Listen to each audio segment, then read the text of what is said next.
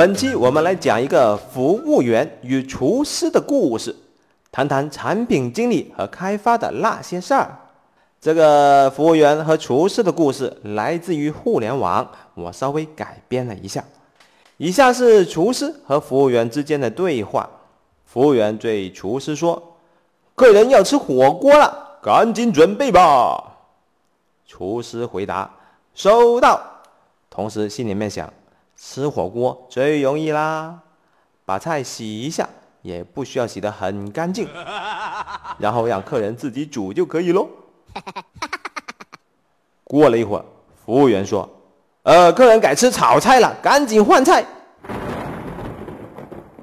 厨师回答了一句：“哦。”心里面想：“啊，还好吧，这个刚才洗好的菜可以直接拿来炒，也不算浪费了太多的工作量。”没过一会儿，服务员来催了：“搞好了没有啊？快点了，客人在催了。”慢。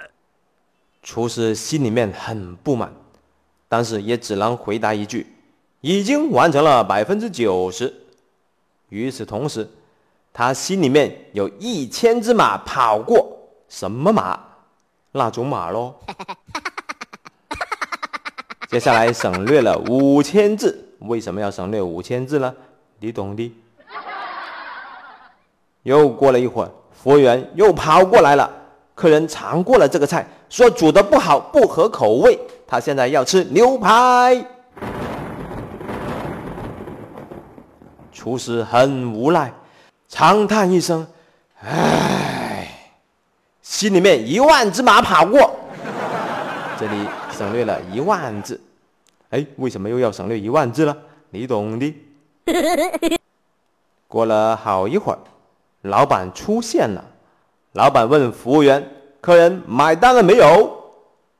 服务员马上就傻了：“呃呃呃呃，还没有。”老板很不高兴：“N N D，客人一分钱都没有花，就让他尝了这么多菜。”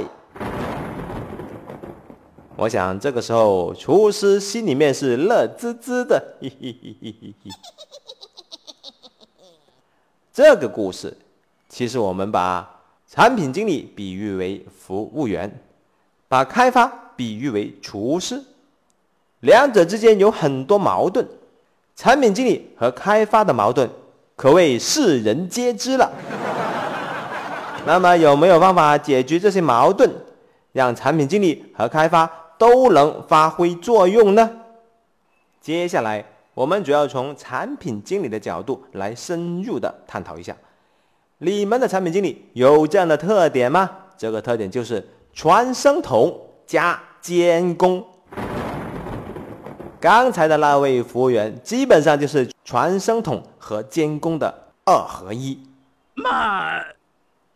需求分析的过程就是获取用户需求、导出产品需求的过程。需求分析的常见手段，比方说访谈、问卷。原型等等，但是刚才的服务员的那种需求分析的手段只有一种，那就是传声筒。如果这个服务员带上一支录音笔，说不定效果会更好一些呢。在过往有一期叫做《敏捷项目管理之产品经理》，我们曾经提到产品经理的主要工作职责主要有三点，第一点。保证交付价值。第二点，和开发团队沟通需求。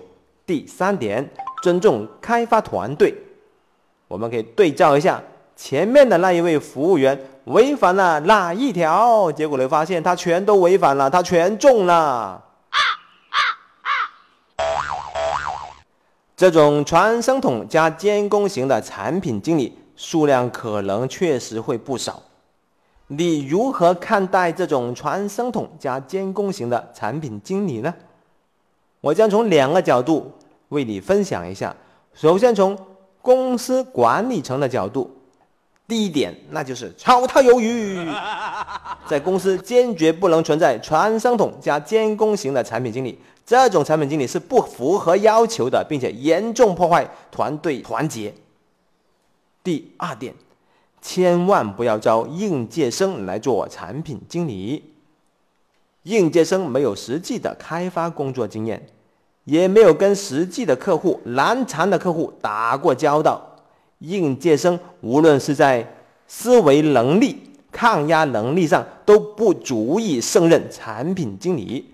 产品经理是整个项目的灵魂人物，我们一般要选最优秀的人才来担当。嗯，那么我们可以选哪些人来做这个产品经理的岗位呢？你可以考虑把项目经理转岗为产品经理，也可以考虑把开发转为产品经理，也可以把测试转为产品经理。嗯，刚才是从公司管理层的角度，现在我们换另外一个角度，如果你就是那一种传声筒加监工型的产品经理，你该怎么办呢？你是不是要马上引咎辞职了？No No No No No No！你应该在公司炒你鱿鱼之前，你尽快的改变自己，提升自己。首先你要做的事情是摆正态度。产品经理确实是高大上的，但不代表你就是高大上的，不代表你可以高人一等。你要平等的看待项目成员，你要尊重开发团队。不要把开发团队看成是马龙，他们是你的亲密小伙伴。嗯。第二点，你要有危机意识。你不懂开发，你是不能替换开发团队的任何一个人的。但是，开发团队任何一个人是可以替换你的。第三点，你就要快速的提升自己，提升需求分析能力，学习各种的技术知识。掌握各种跟客户沟通的技巧。